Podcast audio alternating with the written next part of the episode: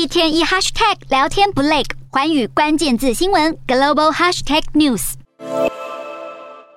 好，东南亚大头条来聚焦，缅甸在去年政变之后，军政府受到西方和东协国家的抵制，因此逐渐向中国和俄罗斯势力靠拢。而中国外交部长王毅也预计在这个周末要前往缅甸参加地区会议，而这将是北京从缅甸军政府夺权以来最高调的一场访问。好，中国一直以来啊都是缅甸军政府主要的武器供应国以及盟友。中国还拒绝将缅甸军政府推翻翁山苏姬政权的事件称为政变。而今年四月，北京更表示，无论形势如何的变化，都将帮助缅甸维护主权的独立和领土完整。虽然中国外长王毅这一次的缅甸出访还不确定是否有安排和军政府领袖敏昂莱的会面行程，但是已经引起外界广大的猜测与关注。